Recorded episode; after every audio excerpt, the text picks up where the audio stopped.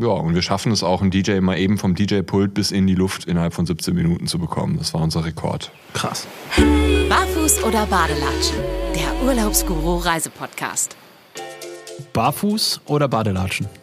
Auf jeden Fall äh, barfuß. Und zwar am Strand. Doch, doch. Unbedingt. Okay, gut.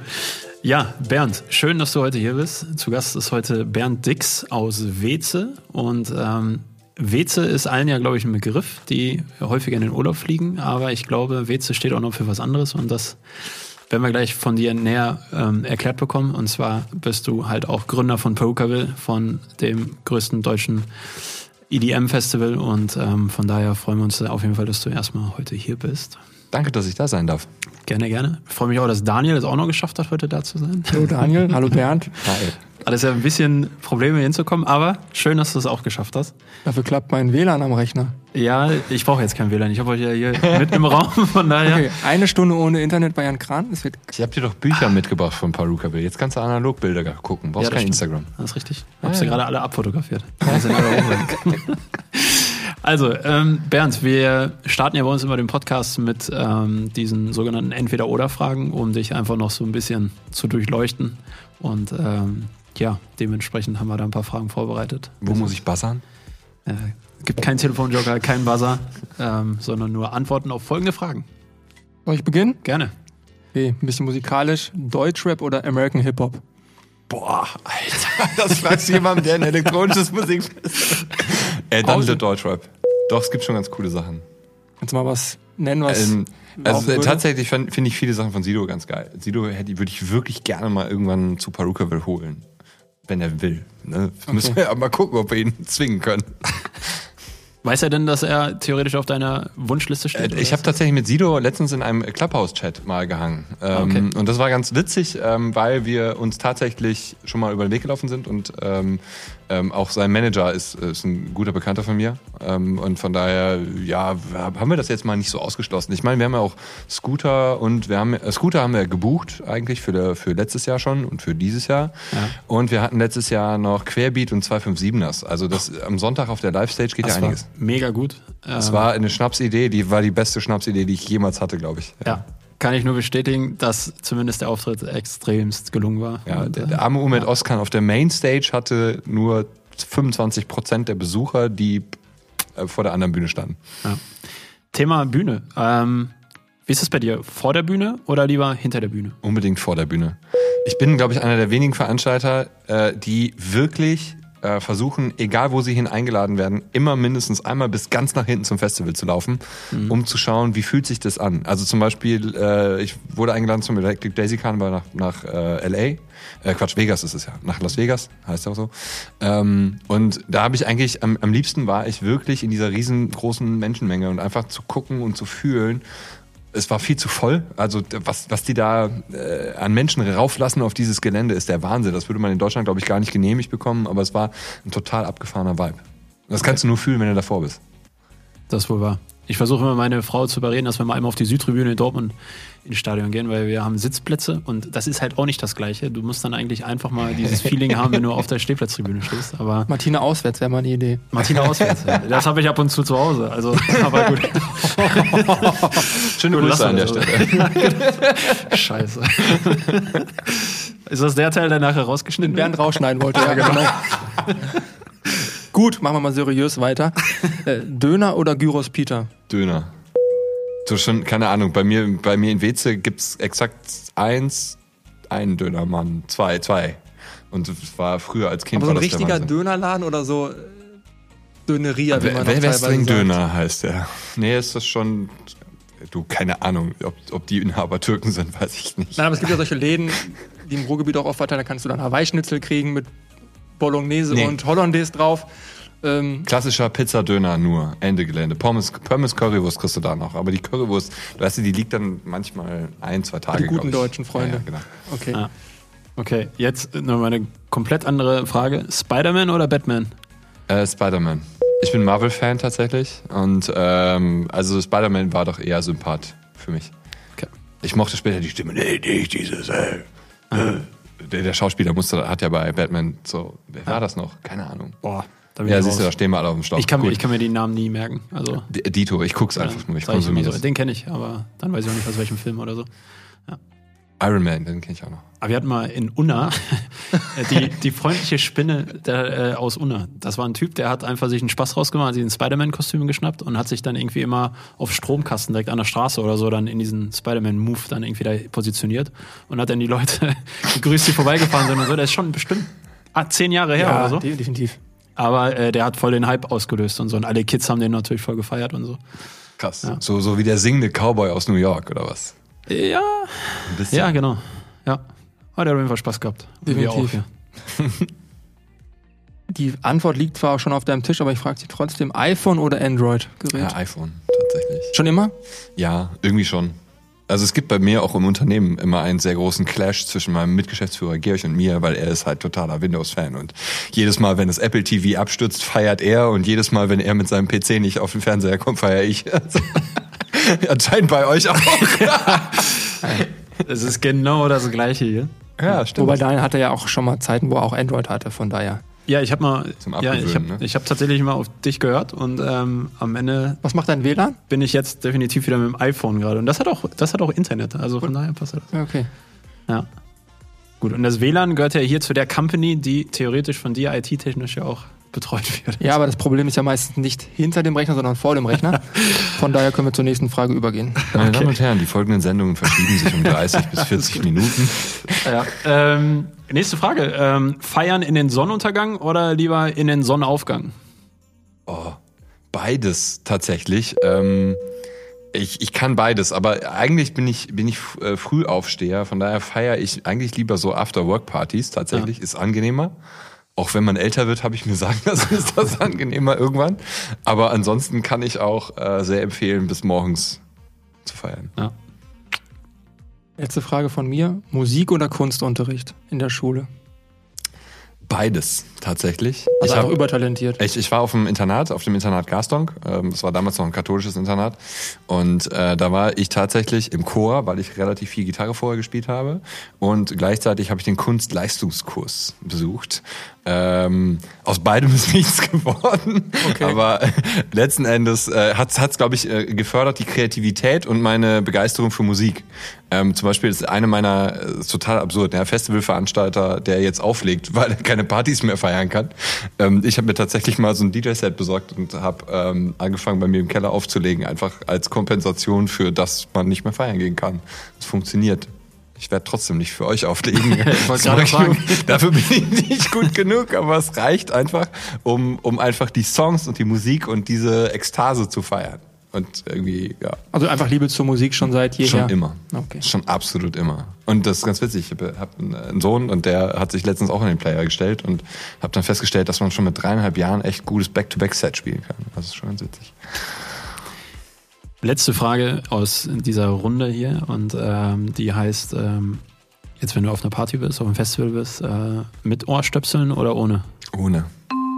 Leider ohne, aber ich habe also ich habe noch keine Hörschäden, äh, Ja. also zumindest merke ich keine. ähm, aber ich also gut klar, ne? ich war auch schon mal auf dem Festival, da haben mir nachher so die Ohren gescheppert. Da habe ich mir gedacht so boah Leute reicht jetzt, ne? Ja. Ähm, aber ansonsten schon gerne laut und und deep. Ja. Also eins der krassesten Erlebnisse war ein Prodigy, die äh, die zer, zerschmettern einfach alles. Also da spürst du im Bauchraum so viel Bass und hast obenrum so viel äh, Höhen und einfach Geschrammel. Das ist das ist Wahnsinn. Okay. Da kriegst du Gänsehaut von vorne bis hin. Perfekte Überleitung. Gänsehaut von vorne bis hinten. Das war der Moment, den ich hatte, als ich bei dir auf Perukaville zu Gast sein durfte und äh, da einmal diese Atmosphäre aufsaugen durfte. Ich habe es leider nur ein Jahr bisher geschafft. Ja, beim nächsten Mal wirst du blacklisted auch. Ja. Und, ja, ja, ich erinnere mich da auf jeden Fall. ja, ich glaube, drei Jahre oder zwei oder drei Jahre konnte ich einfach wirklich nicht. Da war Flitterwochen oder Familienurlaub in Kanada und so. Und äh, ja, deswegen war ich umso äh, glücklicher, dass ich mal dort auf Perukaville sein durfte. Und äh, es war unfassbar geil. Äh, hat mega Bock gemacht. Eigentlich war am Montag hier wieder Arbeit angesagt und wir hatten auch, ähm, wir, wir haben nicht gezeltet, sondern hatten ein Hotel irgendwo ein paar Kilometer weiter. Und ähm, haben dann sonntags ganz normal dann irgendwie schon gegen Mittag ausgecheckt da so und dann sind wir nachher nochmal dann an dem Sonntag auch Mhm. zu Perukable gefahren und dann waren wir irgendwie noch bis, ich weiß gar nicht, ein, zwei Uhr oder so, ich, bis in den Montag, bis in die Montagnacht und dann müssen wir auch noch von Weze nach Dortmund fahren. Das hat ja auch noch ein bisschen, das war so eine kurze Nacht, aber daran merkt man einfach, wie geil das war und dass man eigentlich gar nicht äh, genug davon bekommen konnte. Und ähm, Jetzt gibt es bestimmt viele von den Zuhörern, die das Ganze auch bestätigen können und selber schon auf Perukable waren. Und ähm, Frage, wie kommt man dazu, ein Festival zu gründen? Und wie ist das Ganze entstanden? Weil das Mhm. Perukable kennt, glaube ich, denke ich, jeder. Und ähm, da ist dann eher so die spannende Frage, wie kommt man dazu, einfach mal ein Festival zu starten und sonstiges? Ich meine, Daniel kann ja vielleicht auch gleich mal erzählen, weil Daniel hat auch auf jeden Fall Partys veranstaltet. Ja, aber Ja, gut. Aber okay. Ja. Aber vielleicht, lass uns vielleicht noch die, die zwei, zwei Hörer abholen, die es vielleicht nicht kennen. Ähm, also Perukaville ist nicht einfach nur ein Musikfestival, sondern Perukaville ist eigentlich eine Stadt, eine fiktive Stadt, die einmal im Jahr zum Leben erweckt wird, in Gedenken an unseren ebenfalls fiktiven Gründervater Bill Paruka, der nur ein Gesetz erlassen hat, mögen Wahnsinn, Liebe und pure Glückseligkeit regieren. So, und So wir bauen, wir bauen Perukaville genauso auf. Es ist ein sehr steampunkiger, rockiger, rostiger Look auf einem ähm, Gelände eines ehemaligen Militärflughafens. Das heißt, wir haben überall diese Shelter und so rumstehen. Ähm, wir sind nicht wie Tomorrowland bunt, märchenhaft perfekt, perfekt, sondern wir sind einfach sei die beste Version deiner selbst. Ja? Bei uns kommst du ins Aftermovie nicht, wenn du perfekt geschminkt bist, sondern wenn du eigentlich einen verkackten Purzelbaum in eine Pfütze gemacht hast. Also wir Ja? sind genau die richtigen, die ihr braucht. Ja, genau. Also für die Aftermovies. ähm, dann, äh, genau, und, und, und im Endeffekt ist, schaffen wir wirklich für so ein Wochenende eine Fantasiestadt. Ähm, du kannst, wenn du reinkommst, kriegst du ja auch. Ja, komm, läufst du quasi aufs Rathaus zu, da kriegst du dann den Pass, dass du Bürger von Perukaville wirst. Da steht dann dein, deine Daten drin. Je öfter du am Festival äh, teilnimmst, desto höher steigst du im Rang des Bürgers. Am Anfang bist du Perukaville Pioneer und nach sechs Jahren hast du den Rang eines Vizebürgermeisters. Hat bis jetzt noch keiner, weil die sechste Edition tatsächlich herausgefallen ist, leider. Aber hoffen wir mal, dass wir es bald nachholen können. Ähm, ansonsten kannst du bei uns neben ähm, ungefähr zehn Bühnen mit großen DJs äh, heiraten in der, einer Kirche. Du kannst äh, im Knast dir ein Tattoo stechen lassen. Du kannst im Europas größtem mobilen Swimmingpool Seepferdchen machen. Du kannst ähm, eine Postkarte nach Hause schicken. Du kannst in unserer nachts frisch gedruckten Tageszeitung ähm, dich wiedererkennen, weil wir irgendein verrücktes Foto von dir gemacht haben. Ähm, ach ja, und wir haben noch ein paar DJs. Ähm, David Getter, Robin Schulz, alle Farben, ähm, Fette de Gra- ach, Da gibt's ja also wirklich gerade. Steve Aoki. Ähm, aber auch mal verrückte Sachen wie Scooter. Also wir sind, wir sind uns, wir nehmen uns nicht zu ernst. Okay. Wir, wir, wir sind auch mal schräg. Und das macht's eigentlich aus, weil du kannst an drei Tagen über dieses Festivalgelände laufen und hast meiner, also das ist das Ziel. Wir wollen, dass die Leute am Ende immer noch das Gefühl haben, ich habe nicht alles gesehen. Scheiße. ja. So, die, die Stadt, also dieses, diese Festivalstadt sieht tagsüber anders aus als nachts. Ja. Das machen wir über Beleuchtung, das machen wir über verschiedene Walking Acts oder sonst was. Ähm, also es ist, glaube ich, schon eine sehr, sehr einmalige Geschichte. Man kann das vielleicht vergleichen ähm, so ein bisschen mit einem ähm, Freizeitpark gepaart mit einem Musikfestival und ein bisschen Museum. Also ein neu, neu künstliches Museum. Ne? Wir haben auch so, so gewisse künstlerische Ostereier versteckt. Zum Beispiel gibt's Plakate, wo einfach nur eine Telefonnummer draufsteht, Fan, Fan, Fan, ruf an.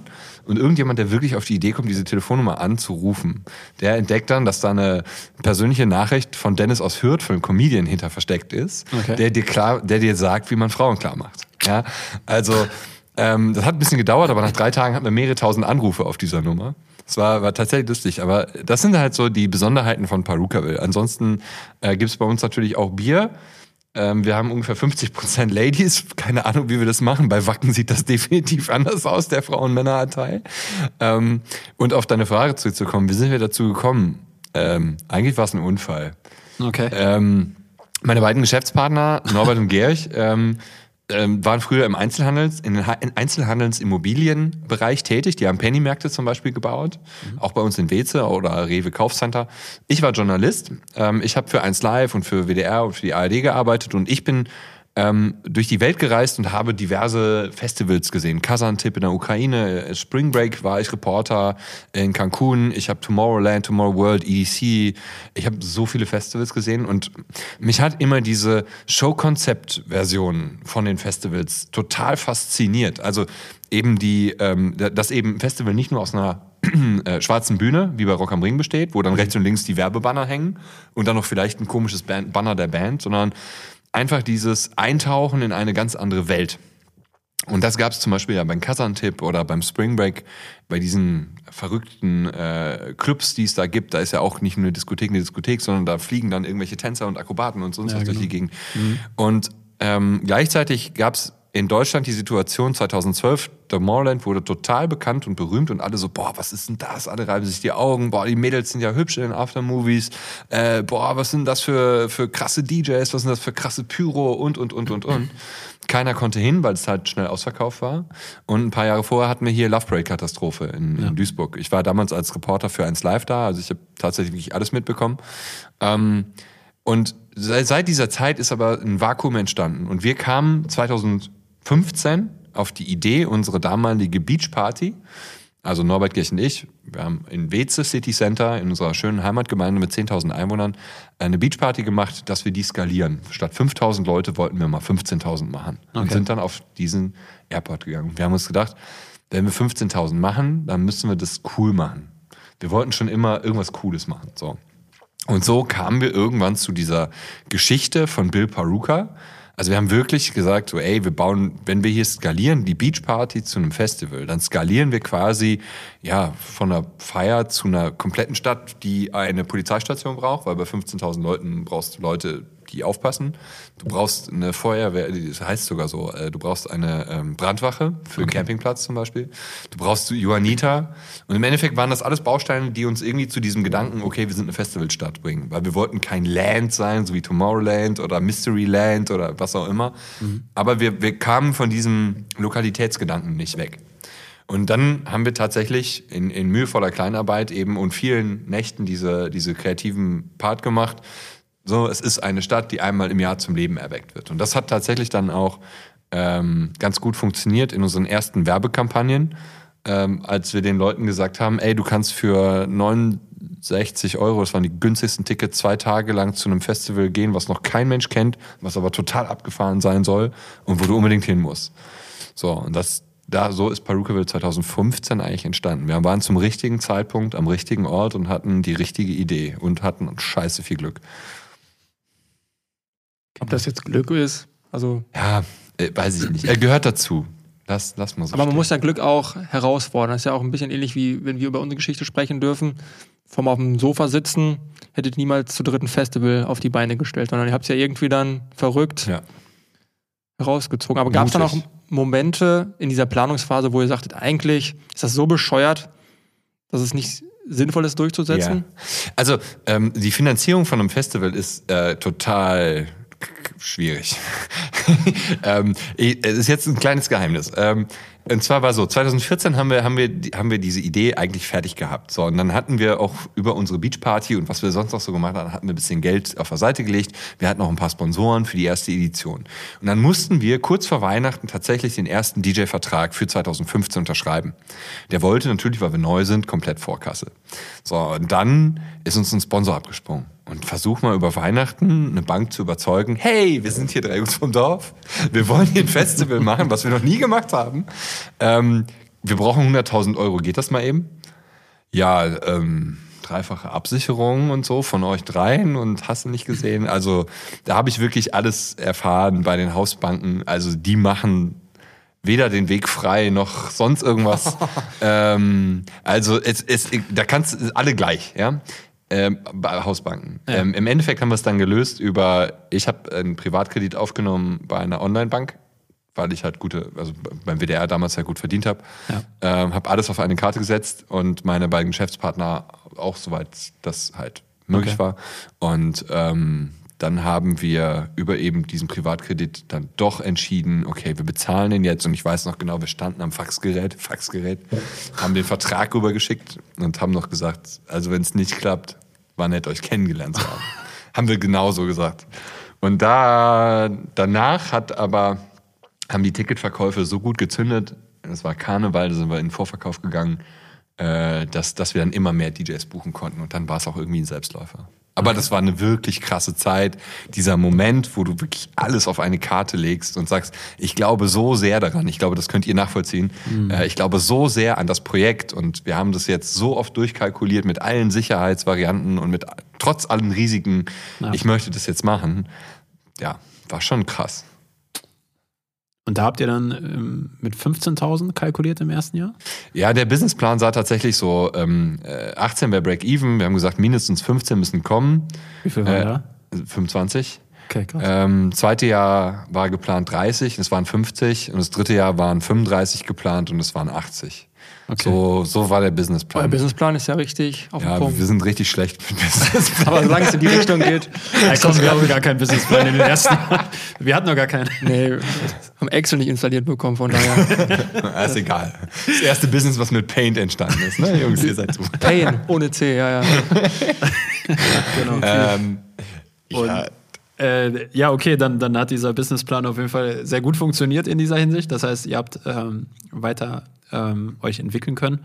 Und ähm, ja, ich meine, wie, wie ist das so? Also lebt man das dann? Also ich meine, ihr wart zu dritt, jetzt äh, kann man sagen, ihr habt eine, eine komplette Firma gegründet natürlich, die sich komplett auf Pokeville eigentlich konzentriert.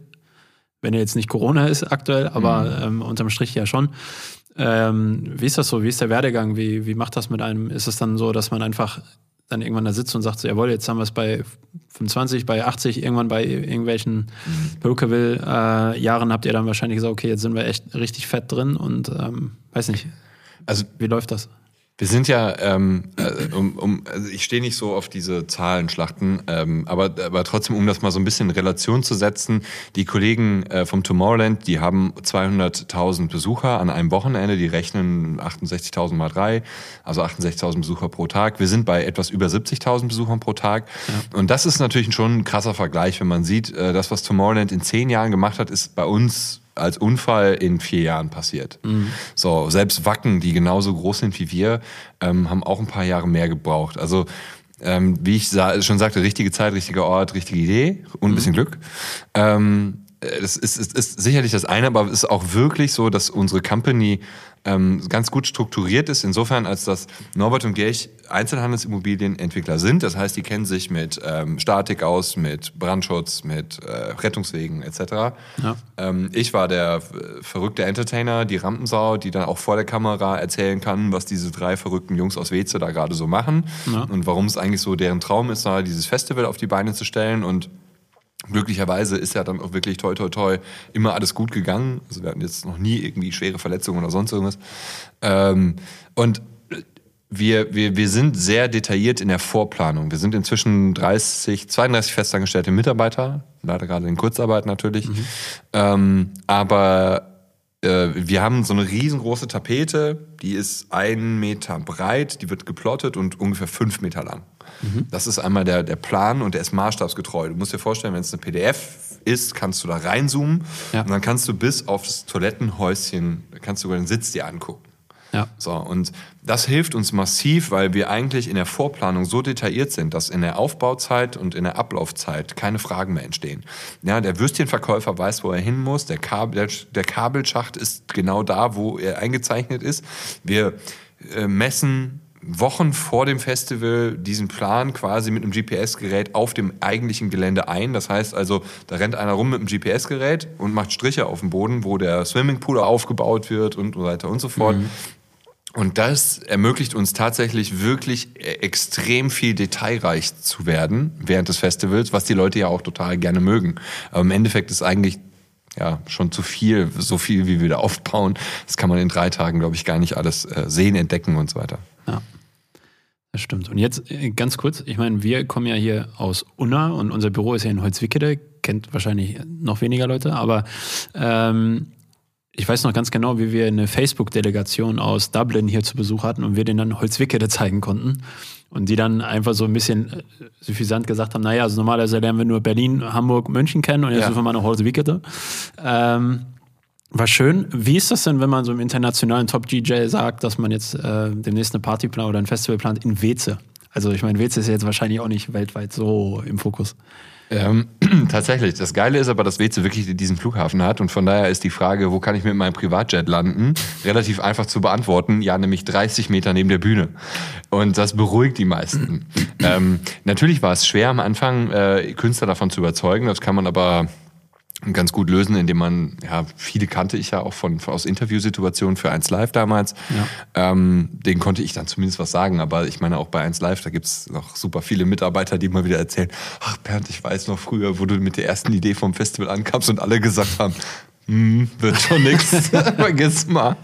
Ähm, ja, also von daher, klar, ne, man, man, so, so ist man ja in Deutschland. Ne? Man ist ja dann oft auch Bedenkenträger, wenn man so neue Sachen äh, macht. Meine Mutter hat auch gesagt, so, boah, nee, bist, bist du sicher? So, kennt ihr bestimmt auch, eure Mütter haben bestimmt auch gesagt, wollt ihr wirklich jetzt ein Business aufmachen?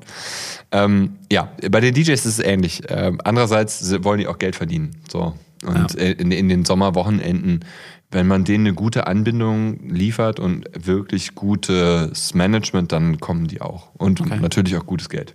Ja. Jetzt, wir über äh, schon Artisten quatschen, ähm, so Artist Riders, da hast du wahrscheinlich auch ja. schon, also die Verträge und der eine oder andere stellt sich ja da auch irgendwie lustige Sachen da in die Verträge rein. Mhm.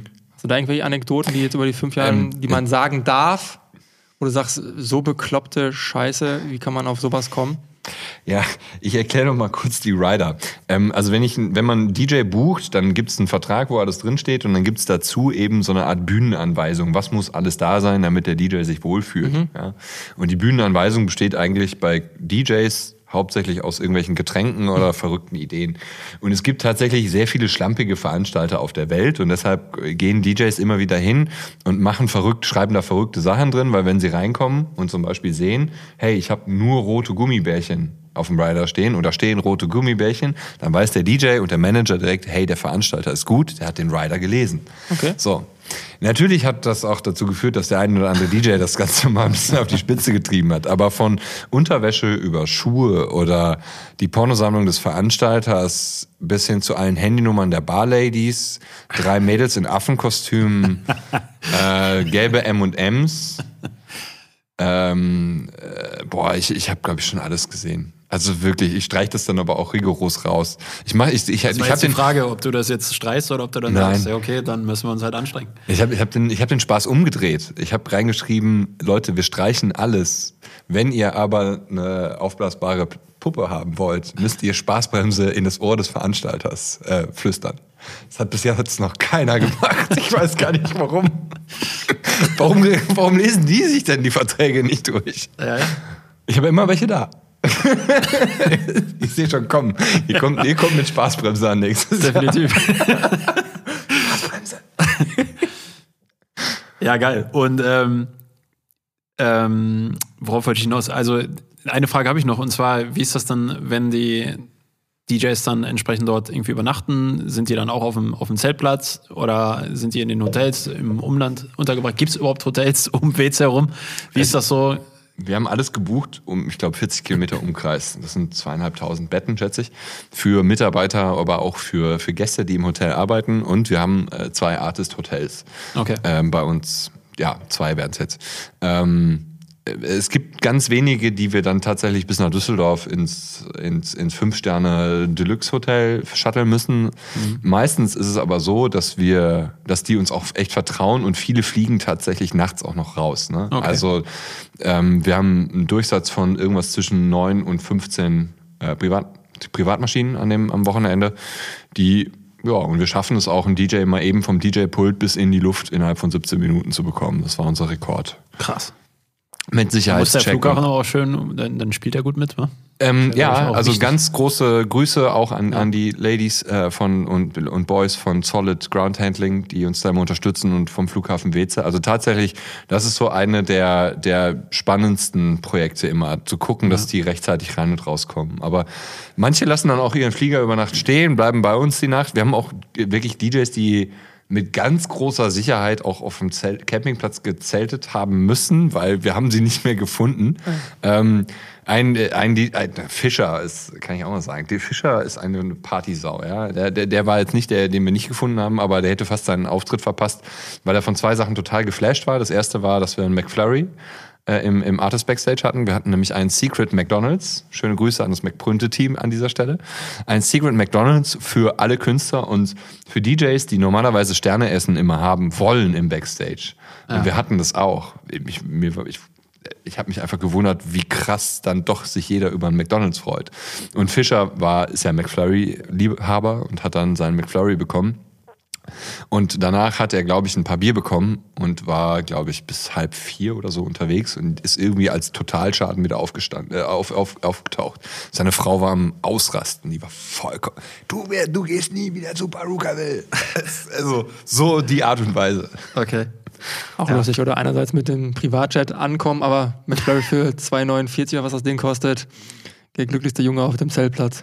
Das ist halt die Idee, ja. Das ist einfach, und, und da fand ich das auch cool, dass das McDonalds-Team das mitgemacht hat. Ne? Wir haben ja ne, nicht eine normale McDonalds-Filiale, sondern wir haben ja einen Container gebaut in so, in rostigen Steampunk-Style.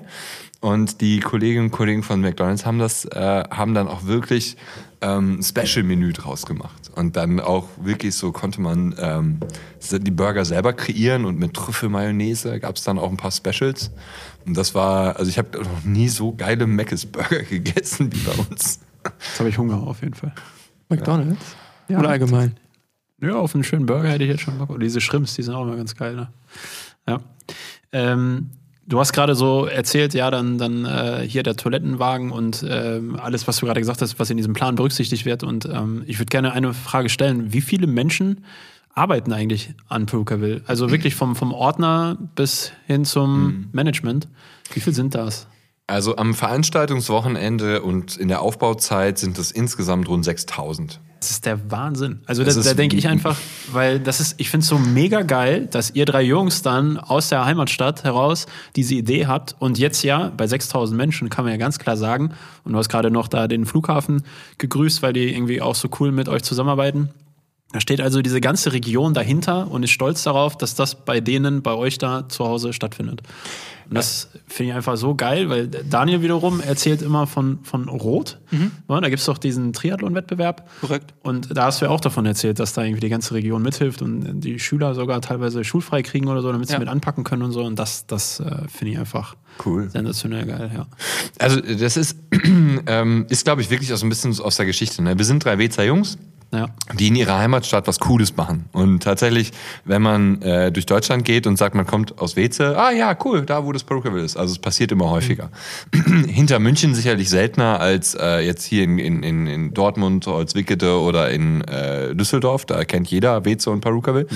Aber ähm, wir, wir machen es tatsächlich so, dass wir auch an der Stelle so ein bisschen so einen Lokalpatriotismus haben und auch wirtschaftlich lokal denken. Also die Wertschöpfungskette für das Festivals ist für die lokale Wirtschaft äh, optimiert so ein bisschen. Wir ähm, haben fast alle Betriebe, die wir auswählen für Wasserleitungen, macht jemand aus Weze. Ähm, für die zig Kilometer Kabel, das macht eine Firma aus Weze. Cool. Ähm, die Würstchen, die verkauft werden, kommen von einem Metzger um die Ecke. Ähm, die, ach, was haben wir noch? Die, die, die, die, die, die, die genau, die DLRG Weze betreibt äh, den, den, ähm, die Lifeguards in unserem Swimmingpool. Dann haben wir den Obsthändler, der hat einen Obststand aus Uedem. Also, ähm, wir haben das mal so überschlagen, weil das immer wieder auch gefragt worden ist, ja, was bleibt eigentlich von dem Festival so in der Region? Und alleine durch die Gäste hat eine Nielsen-Umfrage ergeben, gibt es ungefähr 5 Millionen Euro pro Jahr, die ausgegeben werden durch die Gäste abseits des Festivals, Tanken, Bäcker, äh, äh, wie heißt es, ähm, äh, Autowaschen, wenn es mal in dem Jahr, wo es so viel geregnet hat, ähm, Ärzte, Apotheken, Eiskaffee, unser Alpago. Eiskaffee oder sonst irgendwas. Ja, also das ist einfach unfassbar viel Geld. Plus wir vergeben auch noch mal mehrere Millionen Euro an Aufträge einfach in die Region. Und das ist natürlich, merken einige, vor allen Dingen Handwerker, die monatelang oder wochenlang nichts anderes machen, als bei uns Strom verlegen oder eben Wasserleitungen verlegen. Die merken natürlich auch, dass das ja jetzt leider wegen Corona tatsächlich einfach mal ein, ein Jahr Nullrunde war. Ja, plus, glaube ich, dieses Emotion. Also ich war selbst noch nie auf so einem Festival, wie du es jetzt gerade beschrieben hast, aber ich glaube allein die Geschichte, dieses, dieses emotionale Erlebnis. Also jeder berichtet dann ja seinen Freunden, seine Familien davon, das zu erleben. Und dann, glaube ich, bleibt ja auch die, die Destination dann auch irgendwie im Ohr. Und dann gehen ja gefühlt, hast du von Tomorrowland genannt, das ist, glaube ich, weltweit Ja, so der Treffer das, das. Größte, aber du sagst, konntest es gerade ohne Probleme mit einem Und verbinden und zu sagen einfach, das ist jetzt nicht irgendwie erste, zweite Klasse, sondern es ist sehr ebenbürtig und das muss dann für die Region, wie, wie Weze dann ja irgendwie wirklich Champions League gespürt sein. Ist das dann auch in, den, in der Tageszeitung dann da, Ja, Titel? Absolut. Also, das äh, wird komplett geatmet da. Also Äh, Die, die Rheinische Post hat inzwischen äh, gemerkt, dass sie mit Perukaville ganz gut Clickbait betreiben kann. Also, äh, nein, Quatsch. Also, äh, das, das ist, ist schon so. Wir haben, wir haben aber auch einfach die coolsten Gäste, muss man dazu sagen. Ne? Die schätzen das auch wert, was wir da machen. Die kaufen im, im Jahr davor die Tickets oder jetzt dankenswerterweise haben viele die Tickets äh, behalten, als wir im letzten Jahr 2020 ausgefallen sind. Ähm, und die freuen sich das ganze Jahr darauf. Und das führt dazu, dass man ähm, dass wenn, wenn die Leute nach Weze fahren und dann, keine Ahnung, ist irgendwo mal Stau, dann wird dann geklingelt bei irgendeinem, irgendjemandem, der an der Straße wohnt und dann wird dann, darf ich mal über ihn auf Toilette und dann entstehen die lustigsten Geschichten, ja. Also, oder, oder auch hier die äh, Jungs von ähm, äh, Team Rhythmusgymnastik, die total verrückten, ja. Die sind irgendwie abends nach dem, haben eine Aftershow-Party auf irgendeinem Bauernhof noch geschmissen. ähm, also ich glaube, es gibt in Weze gibt's kaum einen, der keine lustige oder nette Anekdote zu dem Festival hat. Einfach weil die Gäste keinen Scheiß bauen. Toi, toi, toi. Hoffentlich bleibt es so. Ähm, die Polizei hat äh, hat nichts zu tun. Also oft ist wirklich so, auf der Kirmes in Kleve ist mehr Schlägerei als bei uns. Also bei uns gibt's keine Massenschlägereien oder so, gar nichts. Die habe Leute auch- sind das hab ich aber auch gemerkt. Also wirklich irgendwie Veranstaltungen, die umsonst sind, sind häufiger tatsächlich dann, weiß ich nicht, im Brenn, im Brenn, wie sagt man, im Brandherd, Mhm. äh, als äh, Veranstaltung, wo man für, den Ticket, für das Ticket auch bezahlen muss. Weil die Leute sich natürlich denken, ey, jetzt habe ich hier für Eintritt gezahlt, jetzt will ich natürlich nicht so dumm sein und mich Ja. daneben benehmen und nachher die Veranstaltung von draußen sehen. Also Genau. das ist, ja. Mal abgesehen davon, in Weze, wenn du draußen bist, dann bist du am Arsch. Ja? Also, ähm, aber es ist, ähm, ja, ist halt, das ist halt ein bisschen weit. Ich habe letzte, lustige Geschichte, ich habe letztes Jahr einen aufgesammelt. Irgend so ein Typen, der hatte sich, der ist äh, morgens, ist der in, in, in Boxershorts, lief der über eine Produktionsstraße. Und ich habe gesagt, hey, was hat, der hatte kein Bändchen an. Habe ich den aufgesammelt. Dann meinst du so, ich muss noch zum Bahnhof. Kannst du mich zum Bahnhof fahren? Ich so, ja klar, kein Problem. Hab ich den halt mitgenommen, hat sich auf die Rückbank gesetzt, hat nicht gecheckt, dass ich der Boss bin. hatte das so erzählt, so, ja, ich habe Security 20 Euro gegeben, hatte mir reingelassen und erzählte und erzählte. Und irgendwann dann kurz vorm Kreisverkehr von WC City, kurz vorm Bahnhof, fragte mich, ja, was machst du denn eigentlich? Ja, ich bin der Chef. Und du, ich sah so im Rückspiegel, wie das, ganze, wie das ganze Gesicht weiß wurde. Er hat die Tür aufgerissen und ist schiffen gegangen. Also, ach ja, komm. Ähm, ich weiß gar nicht mehr, wie wir drauf gekommen sind, aber also verrückte Momente, genau, verrückte Anekdoten, das war eine davon. Also, das war, war, war schon ganz witzig. Also, die Leute wollen halt auch irgendwie dahin, offenbar mit allen Mitteln. Aber es sind ja auch, wenn man so in die Republik guckt, oft solche Orte, die eigentlich, wenn du Wetz ja dann nach und vor dem Wochenende sehen würdest, würdest du das ja nicht da assoziieren. Wacken, auch äh, Rock am Ring sind jetzt auch nicht die Gegenden, wo du sagst, da steppt der Bär, sondern Ja. dann kommt dieses Festival dahin und dann ist es, ist irgendwie positiver Ausnahmezustand. Ja, ich war häufiger früher auf der Nature One in Mhm. Castellan. Das ist halt auch ein sehr idyllischer Ort. Bis auf ein Wochenende im Jahr. Ja, da ja, ist es genau. dann halt mit der Idylle vorbei. Da gibt es dann das städtische, Frei äh, städtische Hallenbad. Mhm. Da gehen dann auch keine Personen aus, aus Castellan gehen an dem Wochenende in das, äh, in das Hallenbad. Nur äh, Festivalbesucher. Und äh, ja, also ja, ist geil, auf jeden Fall. Ähm, jetzt sprechen wir gerade so schön über die deutschen, ruhigen, idyllischen Orte wie Weze und Co. Ähm, und du hast gerade von verrückten Anekdoten gesprochen. Und da denke ich zumindest wieder gerne an das Reisen, als man noch reisen durfte und äh, da dann entsprechend dann irgendwie auch Metropolen besucht hat. Und ich liebe es eigentlich, wenn ich irgendwo im Ausland unterwegs bin, dass ich dann da auf Partys gehe. Weil ich finde, das kann ich echt nur jedem empfehlen, weil jede Nation feiert schon anders einfach. Und das ist tatsächlich in Europa schon ein Unterschied. Und ähm, dann geht's natürlich auch noch weiter Richtung nicht nur irgendwie in den Club gehen, sondern theoretisch Festivals. Und da hast du ja gerade schon irgendwie angerissen, dass du diverse Festivals gesehen hast. Vielleicht kannst du uns mal mit auf deine Reise nehmen, weil ich glaube einfach, was du da auch gesehen und erlebt hast, ist ja wahrscheinlich auch nochmal was anderes als äh, Perukaville. Weil ich denke, gut, Perukaville rasten die Leute auch alle aus. Es ist halt wirklich eine mega Atmosphäre. Aber ich weiß nicht, wie das in Vegas war oder Ähm, keine Ahnung.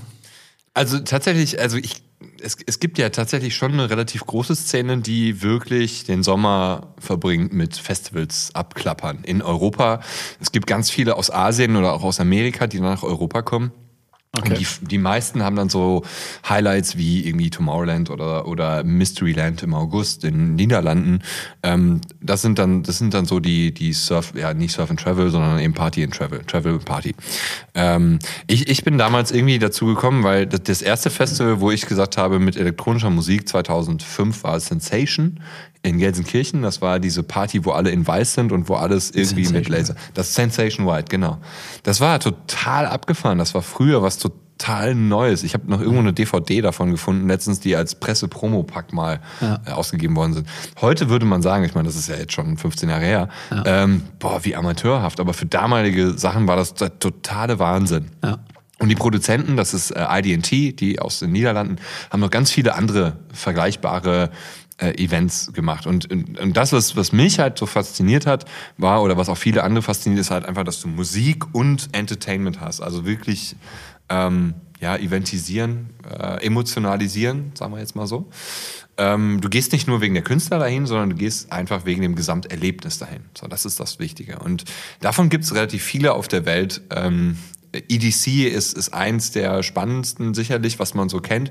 Ich war aber auch schon mal beim Coachella. Coachella ist meiner Meinung nach ähm, sehr, sehr posch und overhyped. Natürlich sind da die Ultra-Promis, aber wenn du mal versuchst, mit dem Taxi vom Coachella Festival zu deinem Hotel zu kommen, dann merkst du ganz schön, du bist am Arsch. Ja, also äh, da ist dann einfach, da, da stimmt dann die Organisation für die Normalgäste, passt nicht zu dem Image, den das Festival hat. Ähm, nichtsdestotrotz ist cooles Festival, äh, hat seinen Wert. Ich habe dann einen Auftritt von Sia gesehen auf einer Bühne, wo, wo Sia sich ähm, ähm, so viel Mühe und so viel Kreativität in diesen Auftritt reingestellt, dass es wirklich outstanding war. Okay. Ähm, das Coachella, dann, ähm, ach, es, es, gibt das Kazan-Tipp ja leider nicht mehr in der Ukraine. Das war 2009 oder so, die, die Ecke. Da wollte ich immer hin. Habe ich aber leider nie geschafft. Stimmt, da hat- hatten Sie im Vorgespräch hatten wir schon drüber Ja. gesprochen. Das war nämlich so, wir sind ja in Holzwicke direkt am Dortmunder Flughafen und das einzige Mal, wo ich von Dortmund weggeflogen habe, war, wo ich nach Kazantip geflogen bin mit meinem guten Scheiße, Kumpel Christian. alles falsch gemacht, ey. Wir sind nach Simferopol geflogen und von da sind wir dann in irgendein Taxi gestiegen und wir hatten keine Bude für dieses Festival und wir hatten keine Tickets. Wir wussten nicht, was wir tun, aber wir haben es einfach getan. ähm, wir haben dann irgendeinem, äh, sind in dieses Dorf, Popovka, ich werde es nie vergessen. Das ist so krass am Arsch der Welt. Popowka ist am Arsch der Welt. Ist am Okay. Arsch der Welt. Ach so, ach Gott, sorry. Ja, gut. Ähm, also, wahns- wahnsinnig krasses Dorf irgendwie in the middle of nowhere. Du hast, es gibt keinen Supermarkt da, gibt es nur den Tante Emma Laden und da ist dann halt die äh, die die ukrainische Mutti und die Großmutti in äh, Hausfrauenuniform der 60er Jahre. Aber die Cola kostet 6 Euro. Es gibt keine Cola. Okay. Cola gibt's da gar nicht. Da gibt's nur irgendwelche selbstgemachte Brause und selbstgebrannten Schnaps in dem Laden. So, und wir haben dann versucht, den teuersten Wodka zu bekommen. Wir haben gesagt so, give us high, ex most expensive Wodka, weil wir einfach keinen gepanschten haben wollten. Der kostete dann am Ende 5 Euro und hatte irgendein gedrucktes Label auf, wo wir dachten, okay, das sieht aus, als hätte hier zumindest eine? Maschine dran gearbeitet. Seitdem trägst du Brille? Seitdem trage ich Brille. ja, habe auch sonstige Ausfallerscheinungen manchmal. Muss eigentlich mein Schnaps hier. Aber als Kasan-Tipp, dann sagt das jetzt gerade so, ich kenne auch die, die Videos, Mhm. die sie als Werbung gemacht haben. Das war auf jeden Fall Raum für die Männer. Auch ein, ein gutes Äh, Aftermovie, würde man sagen, ja. Also, Also, äh, jetzt, ich, ja. Gibt's das? das? Problem ist halt, es kann halt kein, also das sind halt fast alles Russen oder Ukrainer und die können halt weder Deutsch noch Englisch. So, also von daher ist die Sprachbarriere immens da. Aber sind die Bilder, die sie vorher im Marketing vorangetrieben haben, hat das das getroffen? Ähm, es ja schon, aber du, äh, ich habe ja selber äh, für für Spiegel und für eins Live über den Spring Break berichtet und ich weiß dann, äh, wo man die Kamera hinhalten muss, damit später der Redakteur sagt, cool, der Beitrag ist gekauft. Okay. So. boah, äh, Spring Break. Was? Spring Break. ja. Alter, in, in Äh, ich habe für RTL habe ich sogar habe ich sogar gedreht. Ja. Da. Das Also- war das war sehr witzig, weil die Kollegen von RTL hatten keine Drehgenehmigung. Ich hatte eine kleinere Kamera mit und hatte ein Zimmer in einem Hotel, wo die Party abgegangen ist. Das heißt, Cancun hab die- oder wo? Cancun, Cancun, ja, Ja. in der Ja. Hotelzone. Habe ich eine Geschichte erlebt. Unglaublich. Und wann warst du beim Swimming? Äh, boah, wann war das? Ich weiß gar nicht, 2013, 2014, irgendwie sowas. So ganz grob. Also ist schon ein paar Jahre her. Mhm. Und da war ich mit Martina da. Und ähm, dann, wir hatten eigentlich in, in ähm, na, wie heißt es nochmal, in, in der Nähe von Tulum, in Playa del Carmen, hatten wir eigentlich. Mexiko warst du 2013. Siehst du? Guck, gut, dass ich da nicht. Hast du das jetzt Mai, Mai 2013. Ach ja! Junge, Stimmt. Stimmt. Okay, ihr habt, was habt ihr da erlebt? da haben wir über Zeitverschiebung darüber diskutiert, ob Urlaubsguru eine Idee wäre, sie wirklich als Firma zu gründen. Ja, ich Er saß bin am Strand und ich war zu Hause, habe die Doppelschichten viel mitgemacht und dann haben wir das ausdiskutiert, dass er kündigt und dann das Glück Ich war ja herausfordert. dann quasi, also Daniel hat ja schon Nachwuchs gehabt zu der Zeit und ich halt nicht. Und von daher habe ich dann ähm, den ersten Schritt gewagt und war dann der erste hauptberufliche Urlaubsguru sozusagen. Und in dem Urlaub habe ich dann wirklich in Mexiko am Strand hin und her überlegt und dann habe ich Martina gesagt, ich, ich, ich schmeiß meinen Job. Und ich hatte einen guten Job bei hier beim Hellweger Anzeiger in Unna. Ja. Und ähm, ja, dann bin ich nochmal ins Wasser gegangen, habe mich nochmal abgekühlt und so, bin rausgekommen und gesagt, ich bleib jetzt aber, es ändert sich nicht mehr. Und äh, dann bin ich nach Hause gekommen nach dem Urlaub, Mexiko, Mai 2013, ja, und habe dann äh, meinen Job gekündigt, ja. Genau, so war das. Das stimmt.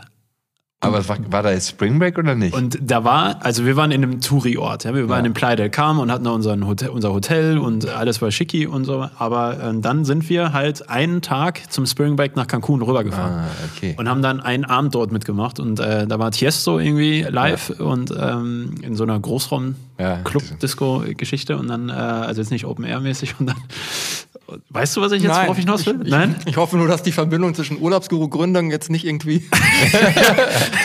Habt ihr die Story Das schon mal ich- erzählt eigentlich oder ist das Äh, jetzt neu im Podcast? Das hier, was ich jetzt kommt, ist total neu. Das wissen ganz ehrlich gesagt nur ganz wenige. Das wirst du jetzt gleich noch wieder Okay. wissen, ja. Also ich muss es auch kurz Ich, ich abkürzen, sehe sonst hier geht's zu kurz. frag, fragliche Gesichter, sehe ich jetzt hier.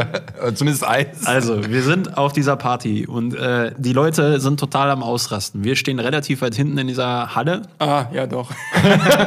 Und es war halt bullenheiß. So. Das heißt also, hohe Luftfeuchtigkeit, generell hohe Außentemperatur, das heißt T-Shirt, kurze Hose. Dann stehst du dann da, hast dann deine Frau quasi im Arm und dann gucken wir da und äh, tanzen da mit und so weiter. Und dann denke ich mir so, boah, warum ist das, ist das so eine fucking Hitze hier, dass mir schon der Schweiß so richtig runterläuft an den Beinen, ja, an, den, an den Waden.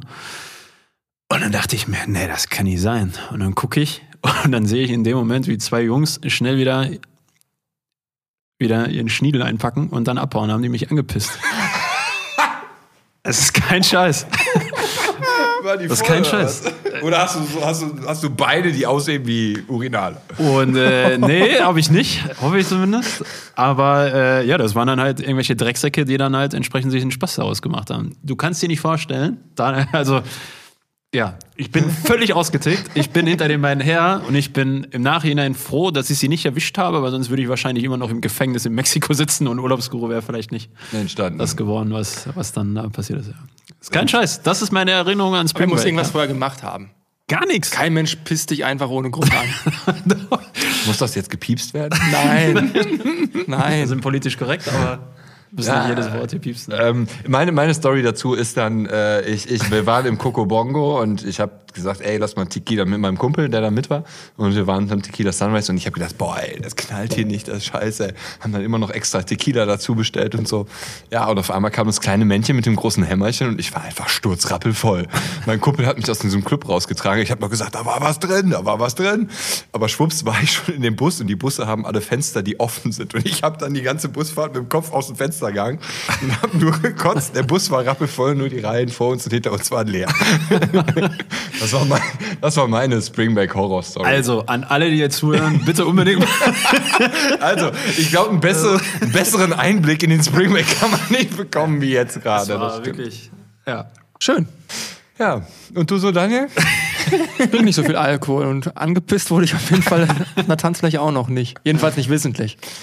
Ich muss zu meiner Verteidigung noch sagen, da gab es so einen richtig schönen, coolen Außenpool. Und da bin ich natürlich direkt ein, reingehüpft und dann muss ich nur die Socken wegschmeißen. Also dann ging das schon wieder. Ich kann mir auch vorstellen, ich meine, ich, ich kenne dich ja schon ein paar Jahre und ich weiß ja, wie, wie hygienisch du bist. Du kriegst ja schon einen Rappel aus der gleichen Flasche wie ich zu trinken und du weißt, ich habe keine Krankheiten, wie du abgehen musst, wenn Ja. dir fremde Jungs in der Diskothek. Ja, naja, so ist gut. das. Sonst geht's euch gut? Ja, doch. Ähm, ich ich, ich fange, ich, ne, was heißt ich fange, aber äh, ich, ich würde jetzt mal sagen, ne, wir, sind, äh, wir sind jetzt im Jahr 2021. Wir hoffen, glaube ich, alle, dass wir A, wieder reisen können und B, wieder auf Festivals reisen können. Ja, bitte. Ähm, Wie neidisch guckst du Richtung- dein, dein Gesicht ist gerade voll streng geworden. ja, weil ich ja da eine klare Meinung habe. Äh, gut, die äh, ja, kennt man aber auch schon mittlerweile hier, wenn man den Podcast häufiger hört. Ähm, also, Frage: Wie neidisch guckst du Richtung UK? Ah, ist schwierig, ne? Die planen ja, glaube ich, gerade Ja. einfach alles, oder? Ähm, Boris Johnson hat gesagt, Veranstaltungen sollen da spätestens, spätestens im September wieder möglich sein. Die Jungs und Mädels in UK äh, rasten gerade schon aus und kaufen Tickets wie blöd. Ja. Ähm, sicherlich wäre es schön, wenn wir auch in der Impfquote bei 30 Prozent wären. Stand heute sind wir, glaube ich, bei 5 in Deutschland. Ähm, das wäre schon cool. Also ich hatte eigentlich schon gehofft, dass wir diesen Sommer ganz normal wieder stattfinden können. Aber im Moment muss man ja tatsächlich noch bangen. Und wir haben gerade den Hinweis auf die Homepage genommen, dass, dass wir ehrlich gesagt nicht wissen, wie es jetzt diesen Sommer aussieht, ob es stattfinden kann oder nicht. Ich Okay. meine, der Realist sagt, äh, der Juli ist eher unwahrscheinlich. Der Optimist sagt, na, wenn jetzt so viel Impfstoff kommt, vielleicht, wer weiß. Hm? Ja. ja, bei uns ist auch so, dass wir glauben, dass es mit den Sommerferien schon knapp wird. Zumindest mit dem Beginn der Sommerferien, vielleicht eher dann zum Spätsommer, Herbst hin. Ich weiß nicht. Also ähm, äh, ganz, das, das ist jetzt nicht Breaking News, aber ähm, also es ist schon so, dass Festivalveranstalter gerade wirklich versuchen, das Festivaljahr noch zu retten. Ja? Der Okay. Juli ist tendenziell eher unrealistisch. Ähm, wir machen es so wie andere Veranstalter. Wir prüfen gerade, ob wir auch mal im September was machen können. Das Okay. könnte möglicherweise realistischer sein. Ähm, aber das ist alles noch nicht gesetzt. Und da müssen wir mal gucken. Äh, wir werden die nächsten Wochen einfach abwarten müssen. Und ähm, eins können sich die Leute sicher sein. Ne? Wir haben letztes Jahr schon eine super faire Regelung äh, getroffen. Wer, wenn, wenn dieses Jahr kein Festival möglich sein sollte oder nicht verschoben werden kann, dann ähm, würden wir den Gästen auf jeden Fall die äh, Möglichkeit geben, die Tickets einzutauschen ohne Preiserhöhung oder ähnliches äh, ins nächste Jahr. Oder aber, wenn sie noch nicht wissen, ob sie im nächsten Jahr statt, äh, dabei sein können, dass sie das Geld zurückbekommen. Also da haben wir wirklich aber auch coole Gäste gehabt, die letztes Jahr gesagt haben, 70 Prozent der Gäste, wir bleiben bei unseren Tickets. Das hilft uns wirklich sehr und das hoffen wir. Ähm, gleichzeitig wollen wir aber auch irgendwie keinen abzocken. So. Das, von daher ist es für uns schon betrieblich eine echt blöde Situation, weil man einfach nicht planen kann. So ein Festival muss ja Monate im Vorfeld geplant werden und wir müssen ja auch Kosten produzieren können. Also ähm, normalerweise ist es so, dass wir spätestens zu Weihnachten die, die, die Johanniter buchen, die dann Personal suchen müssen. Entschuldigung die dann Personal suchen müssen. Und ähm, das gleiche gilt für- Zeltbauer, für, für, für die 60 Kilometer Bauzaun, die wir mieten. Die, die muss ja irgendwann mal, muss ja irgendeiner, der Bauzäune hat, planen, wo, wo stelle ich die denn hin, zu welchem Preis. Und der will natürlich auch noch Vorkasse haben. Und das geht nicht ewig. Ich, ich bin mir sehr sicher, dass wir in den nächsten Wochen sehr viele Festivals sehen werden, die absagen. Also gerade ähm, Rockmusikfestivals haben das Problem, dass viele Bands gar nicht mehr auf Tour gehen dieses Jahr. Die haben einfach das ganze Jahr jetzt schon gestrichen. Und, und dann macht es natürlich für den Festivalbetreibern keinen Sinn mehr, wenn der Headliner oder einer der Headliner nicht mehr da ist. Und äh, das wird jetzt nicht lange dauern. Dann werden viele Festivals den Stecker ziehen müssen, leider. Wie ist das mit DJs? Sind DJs ist praktisch, die haben nur einen USB-Stick, wie man ja immer so schön hört. Ähm, ähm, die, die fahren selten mit einer großen Crew durch die Gegend. Also eine Rockband äh, hat eine relativ strikte Tourproduktion. Die bringen ja ihre Gitarren, ihre Schlagzeuger und so weiter selber in einem Truck mit. Das heißt, die müssen wirklich ein sehr straffes Routing haben. Ähm, bei einem DJ ist es egal, der bringt seinen USB-Stick mit und er bringt noch einen Kumpel mit und, und, und jemanden, der die Visuals macht. Die, die können von jetzt auf gleich irgendwo hinfliegen. Die, die können auch spontan sein einfach. Ne? Das ist ein deutlicher Unterschied. Deshalb ähm, äh, scheuen wir uns da auch nicht, äh, irgendwie mal zu checken, ob vielleicht im September ausgeht. Aber ist ja eine geile Nachricht. Also wenn man jetzt wüsste, dass es... Es wird sicherlich kein, also egal was, ne? Also dieses Jahr würde man mit Sicherheit kein kein normales Perukaville auf die Beine stellen können. Ja, irgendwas wird äh, unter Auflagen oder sonst irgendwas sein. Ja. Aber wir sind trotzdem total motiviert und haben halt Bock mit unseren Mitarbeitern. Wir scharren mit den Hufen, dass wir weiterarbeiten können, egal wie. Und ich glaube, wir wollen einfach alle, egal vor, wenn du, selbst wenn ihr beide auflegen würdet, es wäre scheißegal. Hauptsache Du die selbst, Mucke stimmt. Du hast es doch gelernt jetzt. Ja, das hattest du eben erzählt. äh, äh, ich, äh, nee, aber es ist egal, wer kommt, egal wie es aussieht, solange es sicher ist und die Leute Spaß haben und genug Alkohol da ist, ich glaube, dann ist es egal. Die Leute werden ausrasten, das habe ich schon gehört aus, den, aus, USA, äh, Quatsch, aus Australien und aus Neuseeland, wo ja zwischendurch wieder gefeiert werden durfte. Die Kollegen haben gesagt, so ja, wenn ihr wieder aufmachen könmt, sorgt dafür, dass genug Bier da ist, weil die Leute trinken bis zu 30 Prozent mehr. Zu Recht. Krass, krass, krass. Daniel fragt sich gerade, wie geht mehr? Wie geht das? Oh, nee. nee, nee. Aber wo du auch gerade den September angesprochen hast, also A, erstmal glaube ich cool zu sagen, dass der, dass die Hoffnung, die Motivation weiterhin fortwährend ist, plus dass ihr so eine loyale Community habt, die sagt, hey, wir verstehen das. Aber wenn man so ein bisschen rumguckt, dieser September ist irgendwie schon an ganz, ganz, ganz vielen Stellen, unabhängig von den Branchen, irgendwie der Punkt. Also ich kenne das aus dem Sport, ich kenne das aber auch von irgendwelchen Stadtfesten, die dann auch jetzt gefühlt schon von Juli Richtung September überlegen. Also September muss ja dann in dieser Republik. Ja, ich beantrage hier mit Urlaub. Ja. Also deshalb ist es, äh, ja. Habt ihr noch einen Deal, Urlaubsdeal für September? Nein, Quatsch, nee. ähm, also September, könnt, ne, alles offen gesprochen. Ich plaudere hier vielleicht auch gerade ein bisschen viel und ich hoffe, ich mache jetzt nicht zu viele Hoffnungen, weil man muss, muss jetzt auch gucken, ne? Ähm, kriegt man das überhaupt in September geschoben? Und das machen ja alle Festivals gerade, alle. Ja. Die checken das ja alle gerade. Die, die Jungs in Holland haben, haben einen Cancellation Fund. Das finde ich zum Beispiel sehr doof, dass in Deutschland ein, eine Unterstützung angekündigt worden ist für Veranstalter. Ähm, Olaf Scholz, der Finanzminister und SPD-Kanzlerkandidat, hat gesagt, ja, ich möchte, dass in der zweiten Jahreshälfte die Veranstalter wieder Planungssicherheit haben. Das habe ich auch Fangt gehört. an zu planen. Ja. Äh, stand in jeder Zeitung, Genau. hat er sich groß mit profiliert. Wir haben bis heute diesen Rettungsschirm nicht. Und ich finde, das ist eine absolute Frechheit. Ähm, es, es, gibt, es gibt Länder, die eben genau das machen, die sich das sogar in Deutschland anhand der Ankündigung abgeguckt haben, ja, die Holländer. Ja, das heißt, ich habe ein Kilometer neben Weze haben die Festivals eine, eine Absicherung, können planen, die, die, die Millionen quasi in Anführungsstrichen, die, die auf dem Spiel stehen. Aber die Leute, ich meine, das Volk braucht doch Brot und Spiele und, und wir Veranstalter, wir sind die Ersten, die in den Lockdown gegangen sind. Ich glaube, auch ihr mit der Urlaubsbranche wart auch sehr weit mit vorne, aber wir werden auch die Letzten sein als Großveranstalter, die da leider wieder rauskommen. Und das ist so ein bisschen das Problem, was ich dabei habe, dass wir ähm, ich will jetzt nicht sagen äh, am wenigsten, aber es ist halt so, we- wenn man uns Hilfe ankündigt konkret, dann soll man die bitte umsetzen. Und da kriege ich wirklich die Krätze. Tja, da, sagen, da grinsen Daniel und ich nur, weil wir da tatsächlich im gleichen Boot sitzen. Und äh, man muss einfach klar sagen, dass die Event- und Veranstaltungsbranche genauso wie die Reiseindustrie scheinbar hier nicht so die hohe, große Lobby genießt. Und äh, häufiger, auch wir, haben häufiger ja, Sachen erzählt bekommen, die nachher dann doch nicht gehalten wurden. Und äh, das, ist, das ist schon brutal, gerade in den Zeiten. Ja, vor allem, ich meine, wir sind dann alle irgendwie Unternehmer und können Ja. das irgendwie noch verarbeiten. Wir haben aber alle angestellt und Verantwortung für die plus deren Familien. Ja. Die nehmen irgendwo eine Headline mit wahr, nehmen das mit nach Hause, haben dann irgendwie eine Hoffnung und wir sind dann gefühlt, wahrscheinlich bei euch, die dann irgendwie in den internen News dann wieder gerade rücken müssen. Und dann irgendwie, wir reden ja auch nicht von irgendwelchen Bauernpolitikern, die dann irgendwie was ähm, boykottieren, sondern die sollten dann auch irgendwie nochmal drüber nachdenken. Und ich meine, wenn du bei, die beiden Branchen miteinander vergleichst, glaube ich, dass wir ein bisschen einen Vorteil haben, weil gefühlt, ob es jetzt bei uns im August oder September losgeht, ist auch doof, aber wir können das Jahr dann starten, wenn es bereit ist. Bei euch ist, wenn die, die Saison vorbei ist und das Wetter nicht mehr mitspielt, dann ist das Jahr komplett durch. Von daher ist, glaube ich, die Planungssicherheit an eurer Stelle irgendwie nochmal noch mal gerechtfertigter einzugefordern.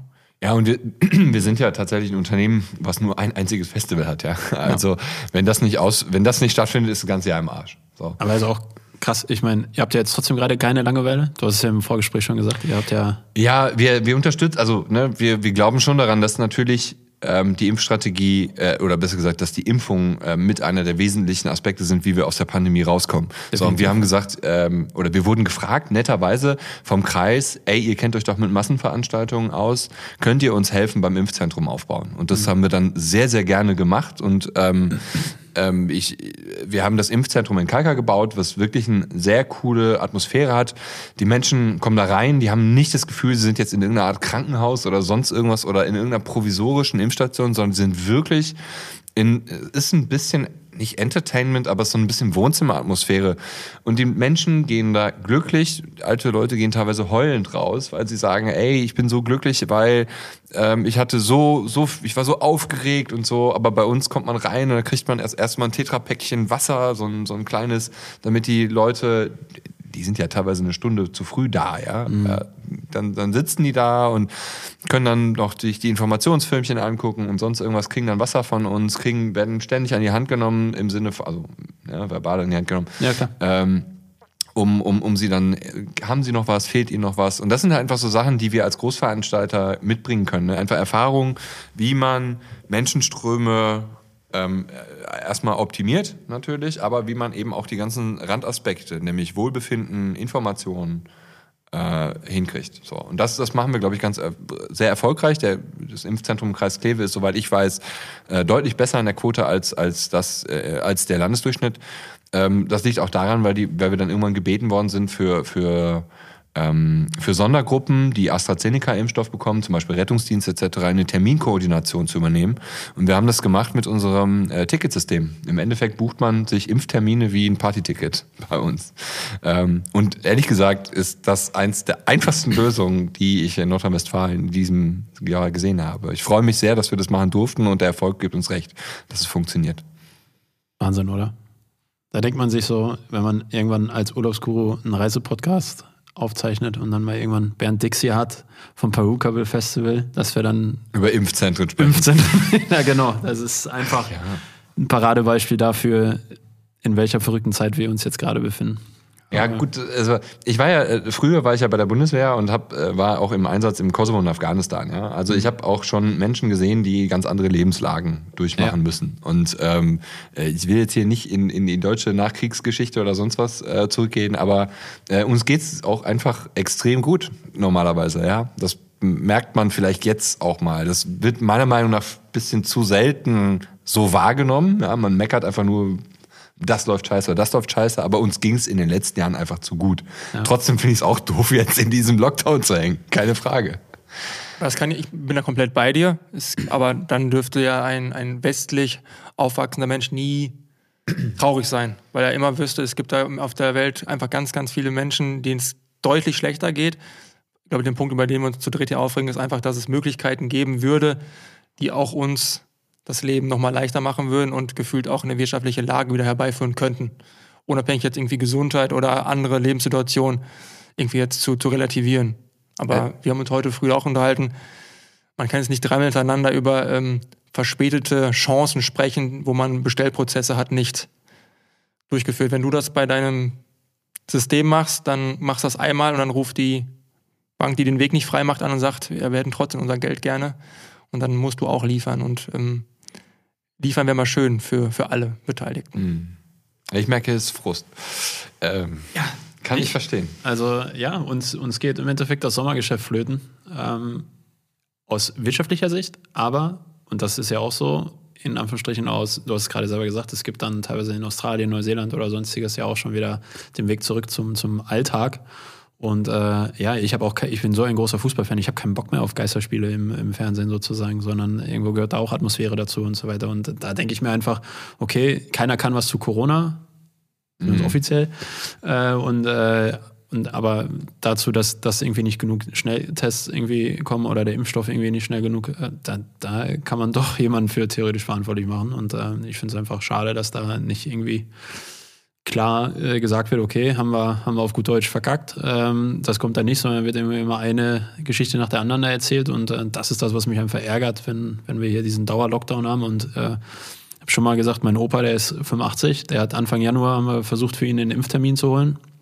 Und ähm, der war dann erstmal für, für Mitte März angesetzt. Und dann denke ich mir so, mhm. okay, ist ja cool. Jetzt ja. ist es bald soweit und ich hoffe, dass mein Opa sich noch, nicht noch irgendwo infiziert. Das heißt also, aus wirtschaftlicher Sicht passt das, aber auf der anderen Seite bin ich auch verärgert, weil, weil einfach auch äh, ja, die Gesundheit einiger Menschen halt auf, aufs mhm. Spiel gesetzt wird. Ja. Vor allem, Bernd sagt ja gerade, gefühlt gibt es Systeme, die man die nutzen könnte. Also gefühlt, wenn die, ja. will nicht ein letzter Satz von mir dazu, wenn sich der Staat gerade als Unternehmen aufstellen würde und sagen würde, hey, helft uns, damit wir die Lösung finden, glaube ich, würden wir schneller an Lösungen kommen. Tatsächlich, ich glaube, mal etwas äh, flapsig gesprochen, wenn, wenn die Veranstaltungsindustrie äh, von der Impfstoffbesorgung bis hin zur Abwicklung und dem Spritzen, Impfen alles hätte organisieren dürfen, wären wir im Sommer fertig. Fragt Amen. mal die Profis. Ja, also das jetzt mal wirklich zugespitzt und ähm, kann ich nicht belegen, aber gefühlt finde ich finde ich toll, diese Erfahrung machen zu dürfen. Der Kreis Kleve hat uns da gebeten zu unterstützen. Ich glaube, wir sind auch sehr happy, dass wir das gemacht haben. Aber es ist natürlich ähm, äh, Luke Mockridge hat letzte Woche bei 1 Live äh, auch eine Kollegin on air genommen, die in einem Impfzentrum in Hamburg arbeitet. Also die macht normalerweise Merchandise für, für sich, äh, für Luke, für Luke Mockridge ähm, und für Lukes Tour und die macht jetzt eine Koordination im Impfzentrum. Und tatsächlich ist es so, dass in sehr vielen Impfzentren, wo sehr viele Veranstalter drin sind, tatsächlich auch wirklich gute, gute Leistung abgeliefert wird. Das ist auch klar. Also ich würde mir auch nicht zutrauen, von jetzt auf gleich äh, auf ein Feuerwehrauto zu springen und die Drehleiter auszufahren. Ja, kann ich lernen, dauert aber. Ja. Geiles Beispiel. Finde ich richtig gut, ja. Auf jeden Fall. Gut, krass. Jetzt haben wir eine gute Reise hier in der letzten Stunde absolviert. Waren viele bunte Themen und jetzt nachher zum Ende ja auch erstmal die gewisse Ernsthaftigkeit. Ähm, wir nehmen mit, ähm, dass Perukaville noch nicht in Anführungsstrichen gestrichen ist, sozusagen, Stand heute. Nee. Sehr cool. Ähm, und wenn es stattfindet, ob jetzt im Juli oder im September, schleife ich Daniel Marx auf jeden Fall mal mit, damit er auch mal Festivalluft schnuppert. Und ähm, wir haben eigentlich immer zum, zum Abschluss, ähm, fragen wir immer unsere Gäste, ob es irgendwie einen speziellen Tipp gibt aus der jeweiligen Heimatstadt. Irgendwas Kulinarisches oder irgendwas, was man unbedingt sehen muss. Und äh, jetzt ist natürlich Pokérville eh klar. Aber auch außerhalb von Pokérville wird Wez ja bestimmt mal eine Reise wert sein. Und dann muss man was sehen oder was essen. Paddeln auf Verniers. Sehr shit. Ist wirklich cool. Kann, es, gibt, es gibt Paddeln, kannst du entweder im Kanu, es gibt, Wez hat einen schönen Fluss, der fließt, ähm, ja, wenn man nicht richtig abbremst, dann landet man irgendwann im Rhein und in Holland. Aber ansonsten kann man eigentlich sich sehr schön treiben lassen im Sommer, entweder auf einem Floß mit mehreren oder auf Kanus und, äh, oder man fährt mit dem Fahrrad nebenmal. Das haben wir auch als Firmenparty schon mal gemacht, war ganz witzig. Sind auch noch alle heile angekommen tatsächlich. Ähm, äh, ansonsten das Eis bei Alpago ist super. Bei Alpago unserer super Eisdiele. Okay, ich wollte gerade sagen, ey, jetzt habe ich gehofft, dass du nur mal den Tipp mit dem Döner gibst und dann darf ich jetzt paddeln. Also, Ja, du kannst Döner, Döner kannst du auch haben. ja, ja, okay. Ja, machen wir. Kommt mit auf die Liste. Vielen Dank, dass du da warst. Danke, dass ich da sein durfte. Ja, viel, viel, viel, viel, viel Erfolg und äh, wir wünschen euch auf jeden Fall alles, alles Gute und dass Pokérville in diesem Jahr stattfinden kann. Auch euch. Danke. Danke. Barfuß oder Badelatschen? Der Urlaubsguru Reisepodcast.